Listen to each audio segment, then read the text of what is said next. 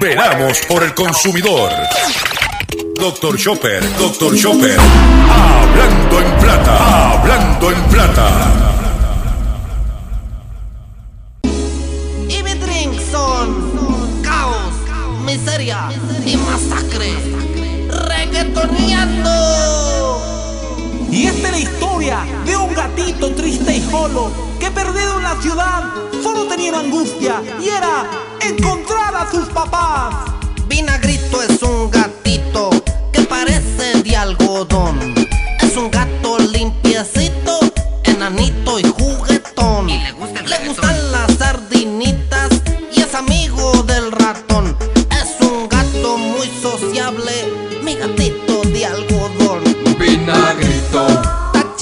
Saludos a todos, bienvenido a una edición más de tu programa, de mi programa, de nuestro programa Hablando en Plata. Hoy es miércoles, primero de julio del año 2020 y este programa se transmite por el 610 AM y el 94.3 FM Patillas, Guayama, por el 1480 AM Fajardo, San Juan, Vieques, Culebra, and the US and British Virgin Islands, por WIAC 740M en San Juan, la original, y por WYAC 930M Cabo Rojo, Mayagüez. Además de poderme escuchar a través de las poderosas ondas radiales que poseen dichas estaciones, también me puedes escuchar a través de sus respectivas plataformas digitales. Aquellas estaciones que poseen sus aplicaciones para su teléfono Android y o iPhone y aquellas que tienen su servicio de streaming a través de sus páginas de internet o redes sociales. También me puedes escuchar a través de mi Facebook, facebook.com, diagonal Dr. Chopper PR. Va a haber un recuadro que dice el programa con la fecha de, de- hoy y me puedes escuchar ahí. También puedes escuchar el podcast de este programa a través de mi página drchopper.com. Va a aparecer un recuadro que dice podcast y por ahí nos vamos. También puedes escuchar la retransmisión de este programa íntegro a las 7 de la noche a través de Radio Acromática, a través de la plataforma digital Radio Acromática. Puedes escuchar a las 7 de la noche hablando en plata. Puedes bajar la aplicación para su teléfono Android y o iPhone totalmente gratis de Radio Acromática y o puedes entrar en Google Radio Acromática y te va a llevar a TuneIn y por ahí entras y puedes escucharnos en la retransmisión a las 7 de la noche. O sea que no hay excusa para que usted esté al día con lo que sucede con los consumidores y con los comercios también. Las expresiones que estaré emitiendo durante el programa de hoy, Gilberto Arbelo Colón, el que les habla, son de mi total y entera responsabilidad. Cualquier señalamiento o aclaración que usted tenga sobre el contenido que estaremos expresando en el programa. Esto es bien sencillo. Usted me envía un correo electrónico cuya dirección podrás encontrar en mi página drchopper.com y atenderemos su solicitud. Y si los mismos argumentos están fundamentados, no tenemos ningún problema para hacer rectificación y o aclaración.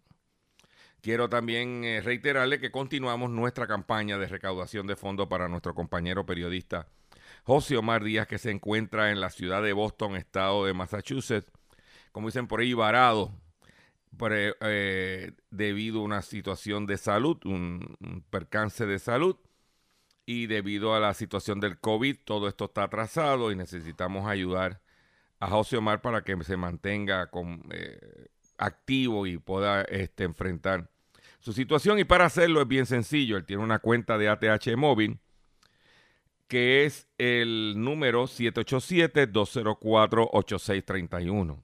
204-8631 con el 787. 204-8631. Para ayudar a nuestro compañero periodista, cualquier aportación que usted pueda darle, se lo vamos a agradecer. Si usted no tiene ATH móvil, se puede comunicar a este mismo número al 787-204-8631 con Ruti Reyes, que es la persona encargada de este esfuerzo de recaudación de fondos para ayudar a nuestro compañero periodista José Omar Díaz.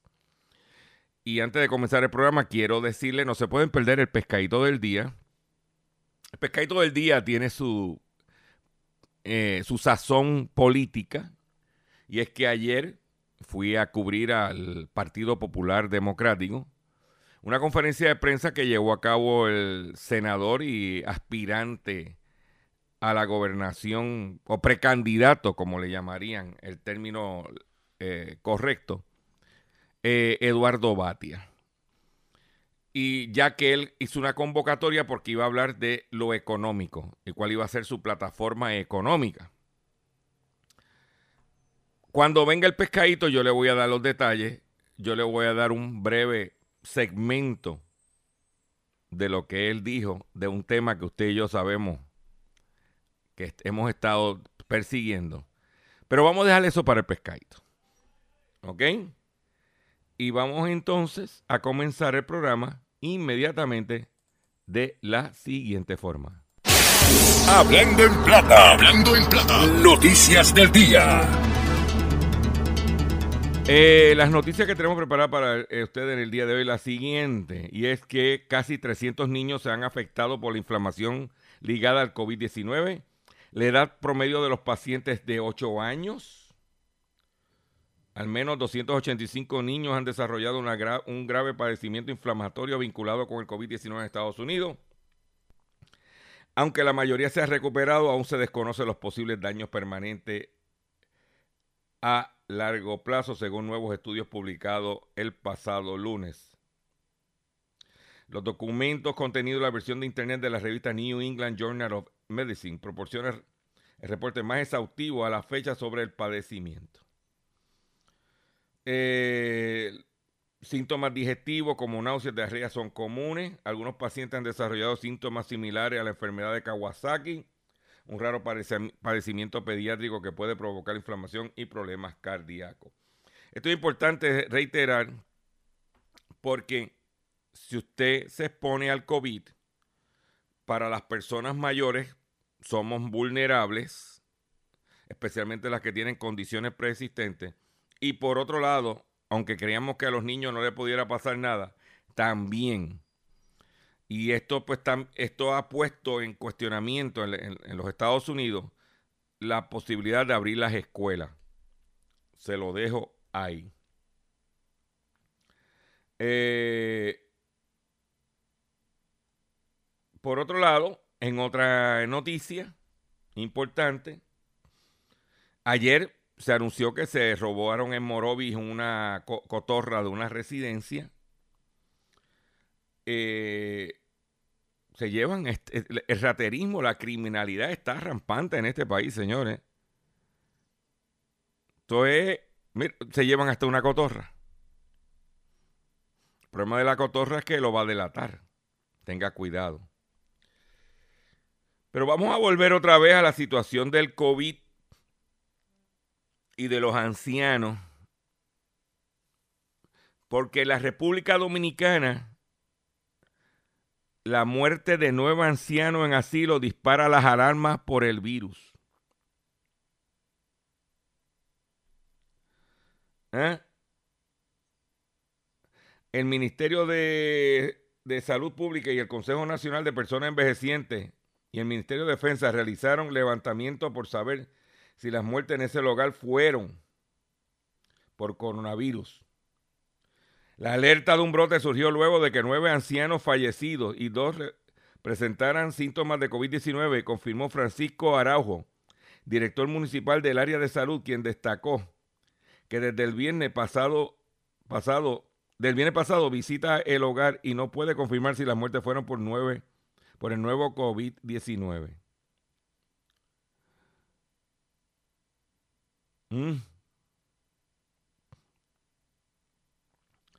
Según reporta el Listín Diario, hogares de envejecientes.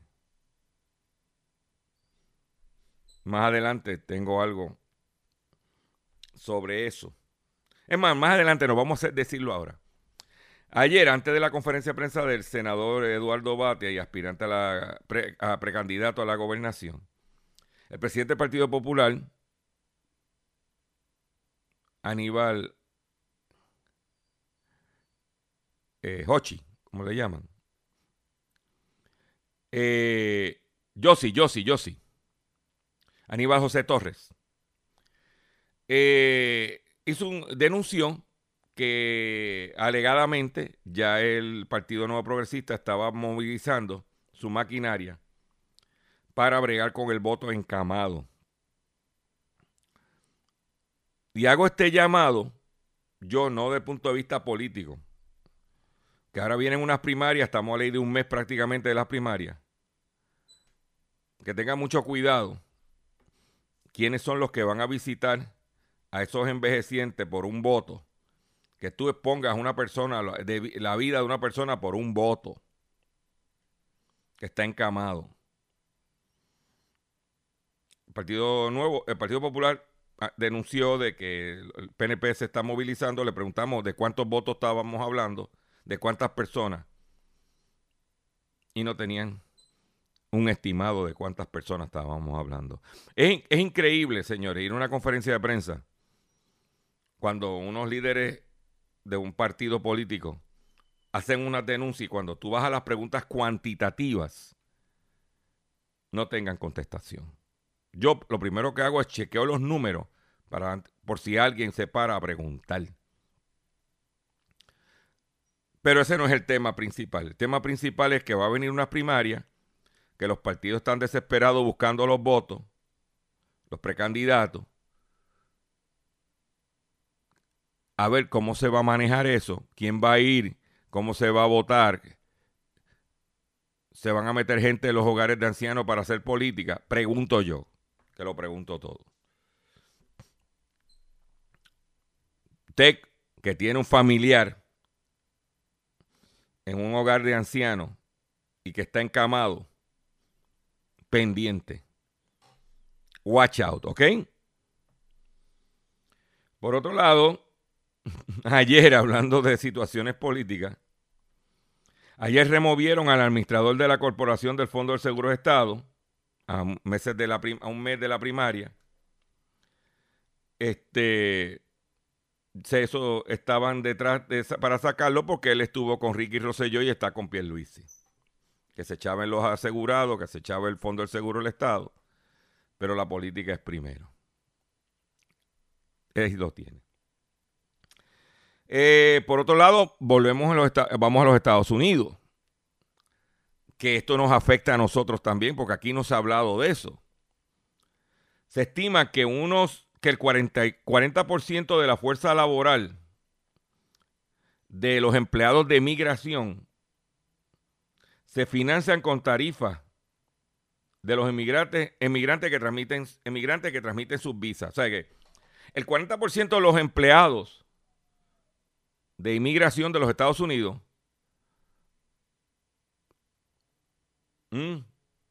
se paga con los fondos de la actividad de viaje, de, eh, de ciudadanía, todos esos cánones, perdón, el costo de pasaporte, todas esas cosas, las visas que cobran.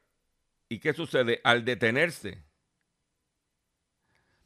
los viajes, al detenerse esos trámites, 13.400 empleados del Departamento de Inmigración de los Estados Unidos sufrirían licencia sin sueldo. Golpeada en sus recaudaciones por la pandemia de COVID-19, la Agencia de Inmigración y Ciudadanía de los Estados Unidos USCIS en inglés, empezó a notificar esta semana a unos 13.400 de, de sus 16.700 empleados que serán puestos en, licencia sin sueldo a partir de agosto, informó la agencia federal News Network o Federal News Network. A partir del 2 de julio, aproximadamente 13.400 empleados recibirán notificaciones de que la agencia debe proceder a una vacación administrativa y ellos estarán en licencia sin sueldo a partir, como dije, del 3 de agosto. Hay que señalar que el presupuesto federal corre del 1 de octubre al 30 de septiembre. Lo que quiere indicar esto también es que la, entidad gubernamental no tiene dinero para pagarle a esta gente. ¿Mm? Aunque continuamos teniendo conversaciones productivas con el Congreso, queremos que los empleados que puedan ser afectados tengan suficiente tiempo para prepararse. La información no detalló cuánto tiempo se entenderá esta licencia administrativa, pero indicó que se espera que dure más de 30 días. La entidad opera, eh, opera financiada por las tarifas que pagan los inmigrantes en sus trámites de visas temporarias, visas de residencia legal permanente y obtención de ciudadanía estadounidense, perdón, y estos trámites se han visto reducidos sustancialmente, sustancialmente, perdón, en meses recientes debido a la pandemia. Mm. Se estima que la reducción en recaudaciones ha sido un 61% en lo que eh, va del año 2020. Están esperando que el Congreso, no eh, asigne dinero, pero eso está en veremos. De ahí brincamos al ámbito local. Y el primer día de carrera, el primer domingo de carrera, el hipódromo camarero no superó las expectativas según el publica el periódico Primera Hora. Las apuestas se quedaron cortas de superar el mejor día de jugada durante la pandemia. El, eh, domingo 28 fue el primer domingo con carreras en vivo desde, las, desde que las carreras reanudaron, pero no, han, no llegaron a, no llenaron sus expectativas. Y esta mañana escuché que estaban entrevistando a un gerente de un casino, de que estaba contento porque habían 15 personas desde las 5 de la mañana esperando para entrar para jugar en el casino. Por eso esto se tiene que jorobar. Me imagino que son personas mayores que no tienen nada que hacer y se fueron a janguear al casino cuando le dé COVID, yo espero que no, pero si le da, se van a acordar de nosotros. Eh, por otro lado, en los Estados Unidos los vuelos llenos preocupan a las autoridades sanitarias, a las autoridades de salud en Estados Unidos. Eh, me parece que los confines de un avión, de un avión, esto se vuelve incluso más problemático, se vuelva más problemática, dijo el doctor Anthony Fauci, ante la Comisión del Senado sobre el COVID-19. Los principales expertos gubernamentales perdón, en enfermedades infecciosas criticaron el martes la decisión de American Airlines de operar vuelos a máxima capacidad mientras la pandemia del COVID continúa propagándose en gran parte de los Estados Unidos. Obviamente, eso es algo que me que preocupa. No estoy seguro que no se tomó esa decisión, dijo Anthony Fauci en la Comisión del Senado. otras líneas pues están volando en 60 o 67% de capacidad, pero United nunca prometió dejar asientos vacíos y American dijo que iba a volar completamente. Vamos a ver qué pasa. Y después los asientos están uno al lado de están pegados. Vuelvo y repito, si usted no tiene una emergencia para volar a los Estados Unidos, quédese en su casa. Las aerolíneas están desesperadas por incrementar sus ingresos en un intento de sobrevivir al desplome de los viajes de avión, que cayeron un 95% en abril. ¿Mm? Pero mientras esto sigue, la Organización Panamericana de la Salud prevé, que, prevé 400 mil muertos en Latinoamérica y el Caribe en tres meses. Eso es lo que dijo ¿ah? la Organización Panamericana de la Salud.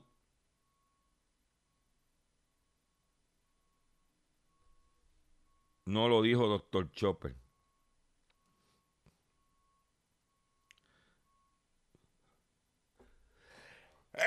Salud. Ay, pelón. Estamos aquí. ¿Eh?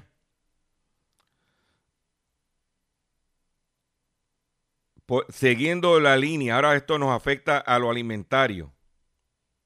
Los agricultores de Estados Unidos siembran menos por la incertidumbre del COVID-19. Escuchen esta.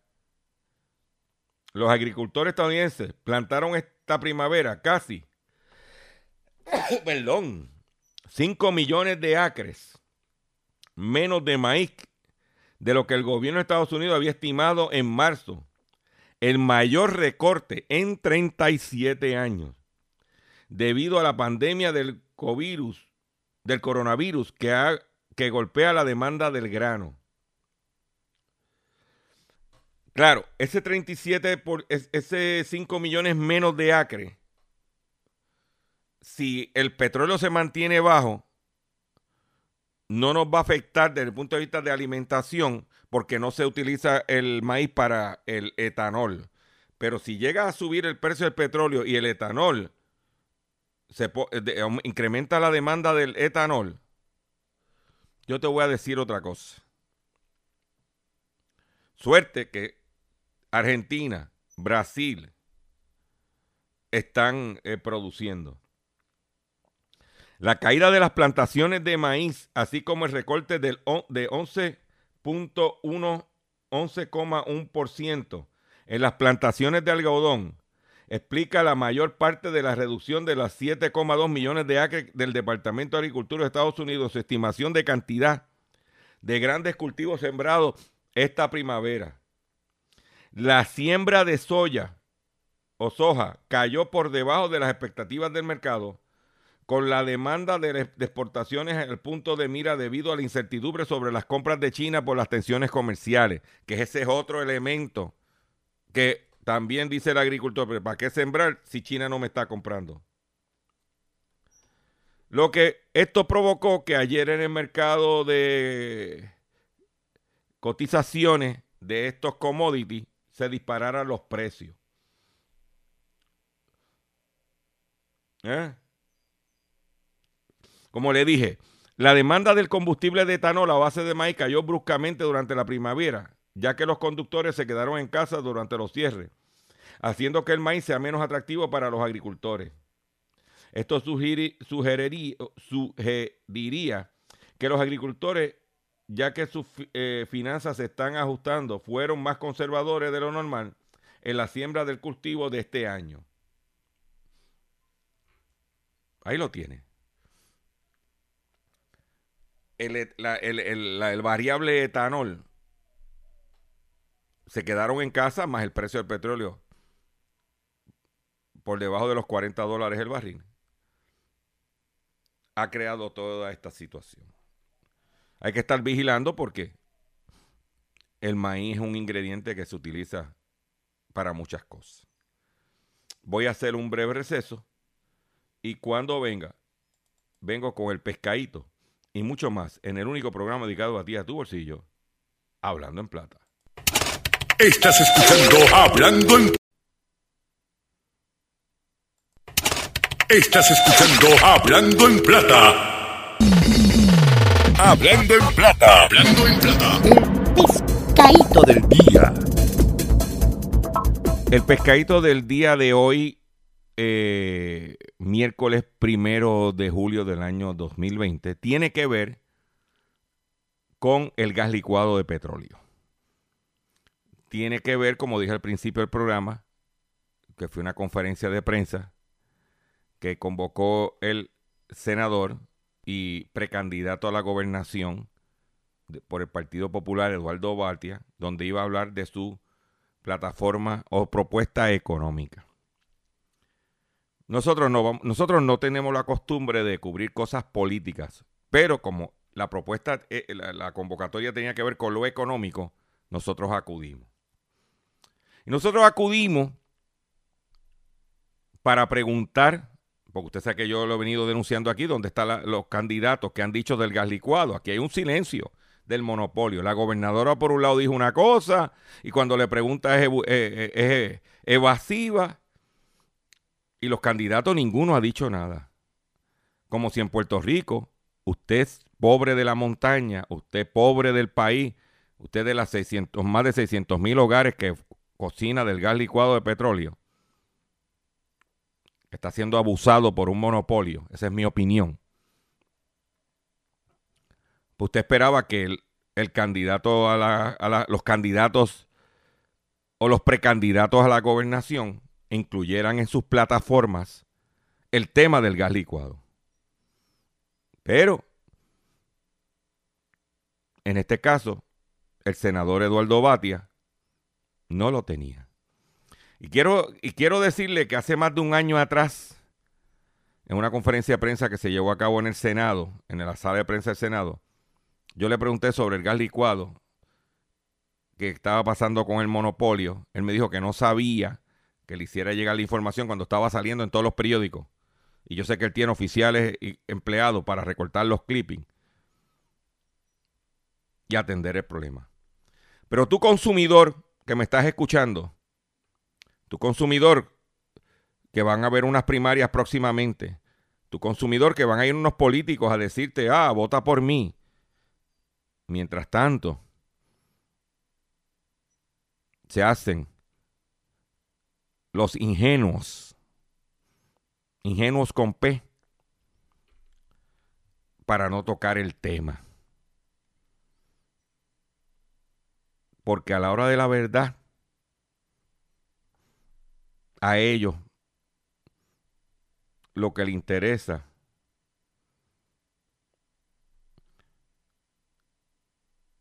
a ellos lo que les interesa es el donativo. Es mi opinión. Y que se jorobe la gente. ¿Ve? Esa es la realidad. Esa es la conclusión que yo pude, puedo llegar. Y vamos a escuchar brevemente Estoy aquí cuadrando la conferencia de prensa. Vamos a escuchar. Esta es una pregunta anterior. Que estamos viendo que el momentito. Que estamos aquí, perdonen, ¿verdad?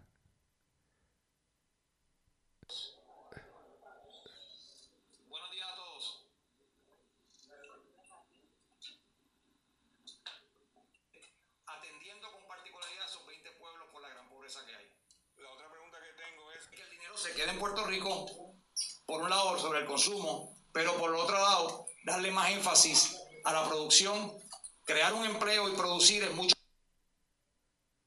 Pasa que no me quiere, no me quiere, me está traicionando el Key el Play. Y por eso, por eso mismo, precisamente por eso, es que yo incluí la idea de a través del sistema cooperativo se puede lograr que los pequeños colmaditos, por ejemplo, se reúnan y trabajen para conseguir cosas más baratas y abaratar los costos. El ciudadano lo que quiere es los costos más baratos, pero obviamente el retail en Estados Unidos, los Amazon de Estados Unidos se han quedado, han quebrado muchas tiendas y lo que queremos es buscar la forma de que el dinero se quede en Puerto Rico, por un lado sobre el consumo, pero por el otro lado darle más énfasis a la producción.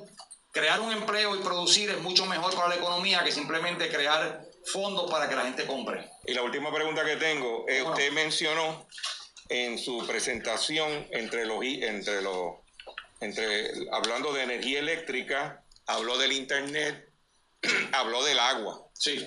Pero una situación que está afectando a la gente en la montaña, en esos sitios que usted menciona, que las madres de familia no tienen dinero, es el gas licuado. Y en Puerto Rico hay un monopolio del gas licuado. Y tanto las administraciones pasadas como esta se han hecho de la vista larga y eso está afectando en este momento inclusive a madres que antes recibían un 25% de cash en cupones, que cada día reciben menos, ahora no tienen el dinerito para poder comprar ese gas licuado y hay un monopolio que afecta a sobre 600 mil hogares en los campos de este país que no, están, eh, no pueden llevar a cabo su función. ¿Qué va a hacer usted al respecto? Me encanta el issue, eh, estudiarlo y mirarlo. Eh, hay una departamento, una división del departamento de justicia que tiene que ver con asuntos monopolísticos. Yo creo que es importante que lo miremos. Yo me comprometo contigo a estudiar más el asunto, mirarlo de cerca, poner a mis ayudantes a mirarlo de cerca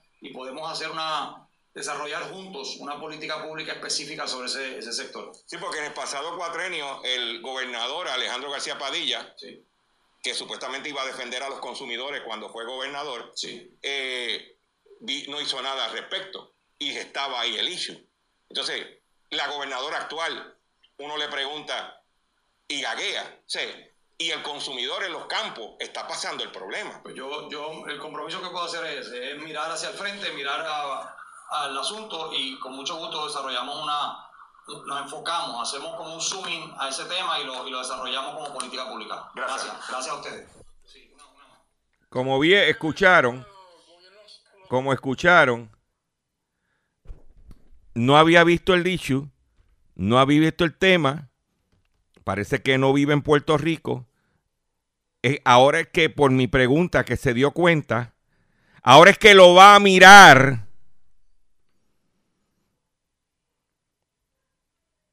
Yo no, me, no quise dañar la conferencia de prensa, porque la pregunta que le iba a hacer era si el de Empire Gas le, ha hecho su aportación a su campaña política. Pues esa era la pregunta que había que hacer. Pero no, me quise, me quise controlar. Pero ustedes lo escucharon.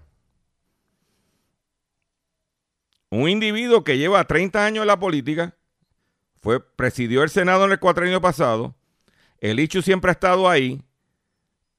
Se le ha preguntado por este servidor en una ocasión anterior. No sabe la necesidad de que tienen sus constituyentes. La gente que él quiere servirle no sabe la necesidad que está pasando en este momento con la situación del gas licuado. No sabe que los pequeños comerciantes también están pasando por esto como parte del desarrollo económico. Pero, ¿dónde te vas a enterar? En Hablando en Plata. Usted llegue a sus propias conclusiones. Nosotros no le vamos a decir aquí por, por quién votar, cómo votar. Eso es una situación personal. Yo le traigo a usted en los issues que le concierne a usted consumidor, cuál es el sentir, el pensar de estos precandidatos. Y así estaremos yendo. Si la convocatoria dice que vamos a hablar de hecho económico, allí estaremos. Si van a hablar de política y bobería, no voy. Pero usted sabe que el compromiso está. Por eso lo tiene en el pescadito. O es que Eduardo Batia no vive en Puerto Rico? ¿O es que Eduardo Batia está amarrado y no quiere meterle mano a la situación? Esas son las dos preguntas que yo, o planteamientos que yo hago. Si esa es la persona que debe de tener los destinos de este país y que no sepa, sepa lo que pasa con la industria del gas licuado, la pregunta está fuerte. Luego de ese pescadito, y ayer pues tengo un par de personas que me, me dejaron saber que no, no puse a el himno de los gatos. Pues déjame aprovechar este momento para, luego del pescado, tirar al gatito vinagrito. Son caos, miseria y masacre Y esta es la historia de un gatito triste y solo que perdido en la ciudad solo tenía angustia y era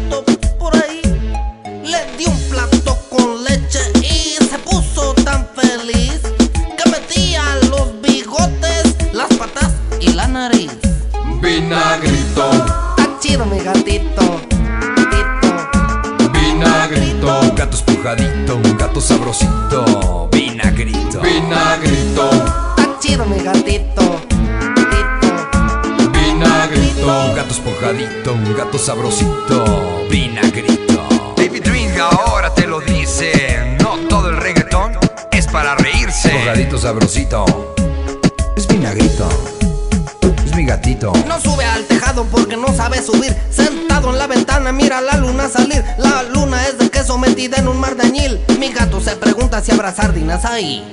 Y esta es la historia de un gatito triste y jolo que perdido en la ciudad solo tenía una angustia y era encontrar a sus papás. Una noche Vinagrito en tristeza se volvió y buscó por todas partes, solo al gran gato encontró. Sin mirarlo ni siquiera, al gran gato preguntó: ¿Y mis padres quiénes eran? Dime algo que me muero yo. Que me muero yo, que me muero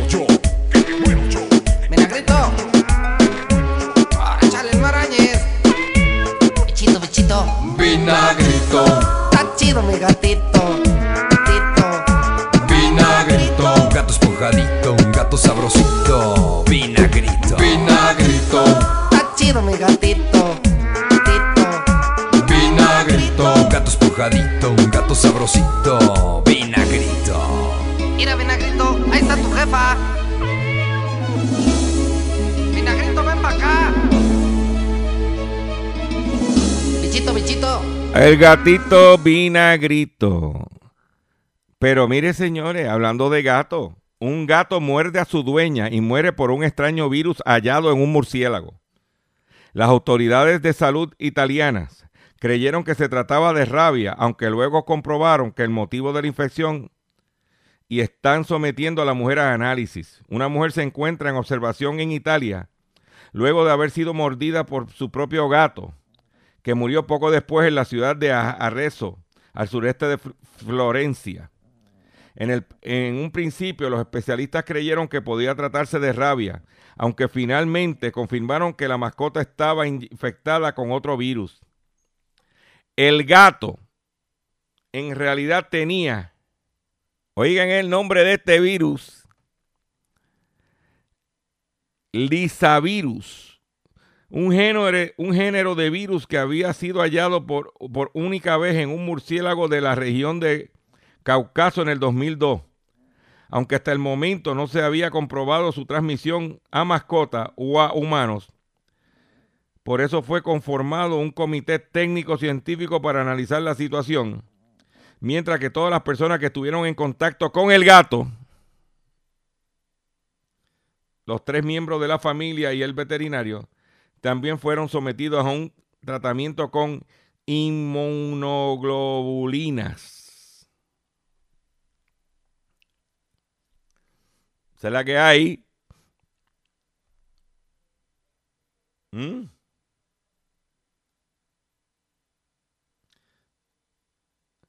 El lisavirus puede causar una enfermedad neuro neurológica tal como ocurre con la rabia, que puede provocar el descenso del animal. Antes de morir, el gato había experimentado un cambio de su comportamiento, ya que se había vuelto agresivo de manera repentina y marcada y había mostrado señales neuro neurológicas. En otra palabra, el gato se puso loco. ¿Eh?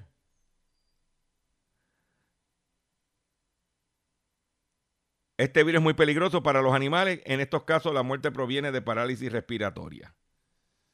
Y no, le, no, se le pudo poner un ventilador al gato. Ay, ay, ay, ay, ay. Por otro lado, la empresa Airbus anuncia un recorte de 15 mil puestos de trabajo en todo el mundo. El fabricante europeo de aviones Airbus anunció en el día de ayer que recortará 15 mil puestos de trabajo para el verano del 2021 como parte de un plan de reestructuración para hacer frente a la crisis en el transporte aéreo que ha provocado la pandemia del coronavirus. La decisión afectará a 5.000 puestos de trabajo en Francia, 5.100 en Alemania, 1.700 en Reino Unido, 900 en España y 1.300 en el resto del mundo. Por otro lado, la empresa eh, de aeronáutica, la línea aérea Aeroméxico, inicia procesos de reestructura financiera bajo el Código de Bancarrota de los Estados Unidos. Eh, Aeroméxico anunció en el día de ayer que comenzó un proceso de reestructuración financiera con el Código de Bancarrota del capítulo 11 de la ley de quiebra. Al acogerse el capítulo 11 del Código de Bancarrota, Aeroméxico podrá mantener las operaciones y sus acciones y bonos pueden seguir cotizándose en el mercado de valores estadounidense. No obstante, un administrador un síndico de Estados Unidos será encargado de designar a uno de los comités que representan los intereses de los acreedores. O sea que Aeroméxico se va a quiebra también. Yo a la gente de Aeroméxico yo le hubiese recomendado que llamara al bufete García Franco y Asociado, un experto en alivio de, deudas. Porque como dicen, si el banco te está amenazando con reposer su auto o casa por atrasos en el pago, si los acreedores no paran de llamarlo o lo han demandado por cobro de dinero, si al pagar sus deudas mensuales apenas le sobre dinero para sobrevivir, Debe entonces conocer la protección de la Ley Federal de Quiebras. Oriéntese sobre su derecho a un nuevo comienzo financiero. Proteja su casa, auto y salario de reposiciones y embargos. No permita que los acreedores tomen ventaja sobre usted. El bufete García Franco y Asociados es una agencia de alivio de deuda que está disponible para orientarle gratuitamente sobre la protección de la Ley Federal de Quiebra. No esperes un minuto más y solicite una orientación confidencial llamando ahora mismo al 478 3379 478 3379 478 3379 Control, esa es la que no va, va, esto es lo que va, control. De seguro hoy cuando llegues a tu casa, la comida estará lista. De seguro tendrás alimento en la alacena para ti y tu familia. Sin embargo, para muchas personas viviendo con VIH-Sida, no es tan seguro tener la alimentación adecuada para sobrellevar su condición. Por eso, estamos seguros de que tu ayuda será una realidad. Organiza hoy un recogido de alimentos y comunícate con Bill's Kitchen al 787-754-6525. Con muchos granitos, llenamos el caldero. Por otro lado, Arizona cerró bares y gimnasios y otros por el COVID-19.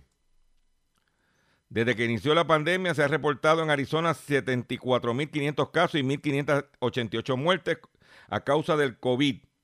Al fin de detener un enorme aumento en casos nuevos de coronavirus, el gobernador de Arizona ordenó bares, centros nocturnos, gimnasios, cines y parques acuáticos del estado al, del estado que permanezcan cerrados por lo menos 30 días a partir del día del lunes pasado. El gobernador también ha ordenado que las escuelas públicas demoren el inicio de clase. Ahí lo tiene. Sigue el COVID dando palo. Por otro lado, la Universidad de California en San Francisco fue hackeada su data fue, se le metieron los hackers y tuvo que pagar, él tuvo que pagar un millón de dólares a los hackers que robaron información de sus servidores. Información difundida por la BBC afirma que la Universidad de California San Francisco pagó más de un millón de dólares a un grupo de hackers luego de que estos les robaron información el pasado primero de junio. Ese día los equipos de la universidad habrían sido atacados con un software maligno implementado por Netwalker que robó e, y, encriptó su información en una página de Deep Web Durante el ataque, el equipo de tecnología desconectó los servidores para intentar de- de- detener la propagación del software. ¿Ok? La institución ofreció 780 mil dólares, pero los hackers se mofaron de la oferta. El grupo inicialmente demandaban 3 millones de dólares y acordaron un pago de 1.1 millón de dólares que fueron enviados por Bitcoin a la organización criminal.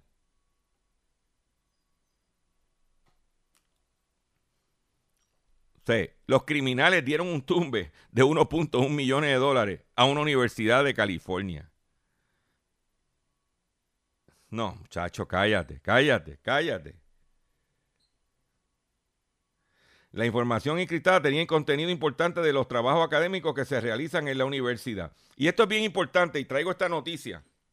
Porque ahora aquí en Puerto Rico toda la educación es online. Las escuelas en online. Todo es online. Todo es por internet. Pregunto, yo que lo pregunto todo. ¿Alguien ha hablado de la seguridad, de las medidas de seguridad que han tomado para evitar este tipo de acto criminal? Tú que estás dando tu información personal, tú que estás haciendo todo por el internet. Que están los hackers sentados en su casa en una computadora buscando a dónde dar el tumbe.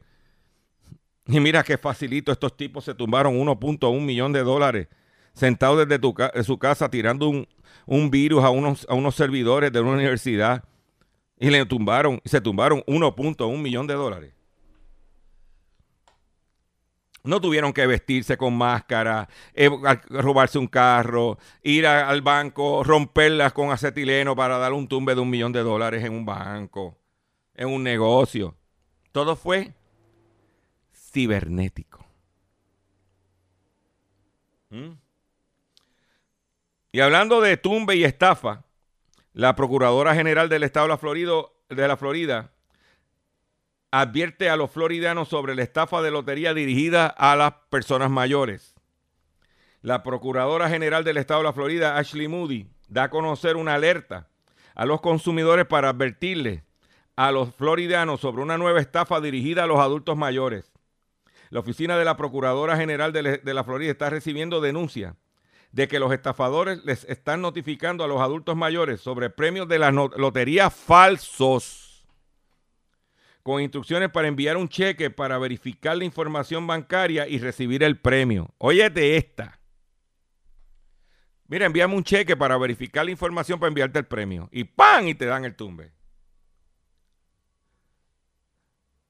La Procuradora General dijo que la, la posibilidad de ganar la lotería es un sueño emocionante, pero millones de estadounidenses, incluso para muchos adultos mayores de Florida, ¿ah? es, un, es un sueño ganar, pegarse. Los estafadores están tratando de robar ese sueño y convertirlo en una pesadilla con el esfuerzo para robarle a los floridianos.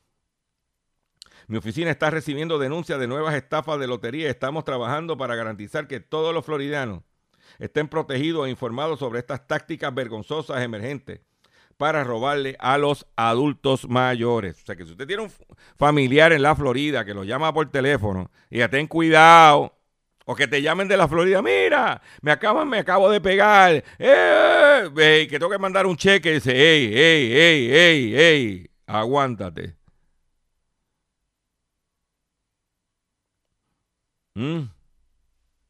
La División de Protección del Consumidor de la Oficina de la Procuradora General les aconseja a los jugadores de lotería en la Florida que tengan cuidado cuando reciban llamadas de personas que dicen ser representantes de la Lotería de, de Florida. Según la Lotería de Florida, la agencia no se pone en contacto con los jugadores de manera directa con información de premios ganados, a menos que los jugadores hayan entrado en un juego promocional o en un sorteo de segunda oportunidad en el sitio web de la Lotería de la Florida oficial o en las páginas de las redes sociales. Tenga cuidado porque está el ganso el- por la calle. ¿Eh? Por otro lado, uno de los espectáculos más impactantes, más populares en el mundo, Cirque of Soleil, solicitó la protección por bancarrota tras la cancelación de sus shows. Cirque of Soleil Entertainment Group dijo que solicitó protección bajo la ley de acuerdos de acreedores debido a que la pandemia del COVID obligó al famoso circo a cancelar shows y despedir artistas. La compañía de entretenimiento canadiense dijo que presentó un acuerdo con sus actuales accionistas, incluido TPG Capital, Fosun International LTD y Cais de Depot, a Placement du Quebec, bajo el cual el grupo asumirá los pasivos de Circo Soleil e invertirá 300 millones de dólares. Como parte de la inversión, el cuerpo gubernamental Investigate Investment Quebec proporcionará 200 millones de dólares en financiamiento de la deuda. Con eso, con cero ingresos desde el cierre forzado de todo nuestro show debido al COVID-19, la gerencia tuvo que actuar decisivamente para proteger el futuro de la compañía.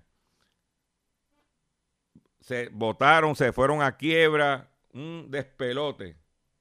La compañía despidió en marzo 4.000 personas o el 95% de su fuerza laboral y suspendió temporalmente todo su show en Las Vegas y en sus áreas más prominentes. La CCAA es una ley federal canadiense que permite a grandes corporaciones reestructurarse, reestructurar sus finanzas. Es como la ley de quiebra, pero de Canadá. Ay, ay, ay, Cirque of Soleil. Con esta noticia me tengo que despedir de ustedes por el día de hoy. Le agradezco su paciencia, le agradezco su sintonía. Los invito a que visiten mi página doctorchopper.com. Pero más importante aún, si usted me quiere ayudar, solamente le pido una cosa. Que comparta este programa. Que le deje saber a su amigo, a su vecino, el que no esté escuchando el programa. Llámalo y dice, oye, estás escuchando a Chopper, mira, yo lo estoy escuchando por tal sitio, míralo, búscalo aquí. Necesitamos que usted comparta este contenido de, este, esta información para que usted pueda salir adelante. Y me voy con el tema de El Gatico Vinagrito. Y mi drink son caos, miseria y masacre. Reggaetoneando. Y esta es la historia de un gatito triste y solo que perdido en la ciudad solo tenía angustia y era encontrar a sus papás. Vinagrito es un gatito que parece de algodón. Es un gato limpiecito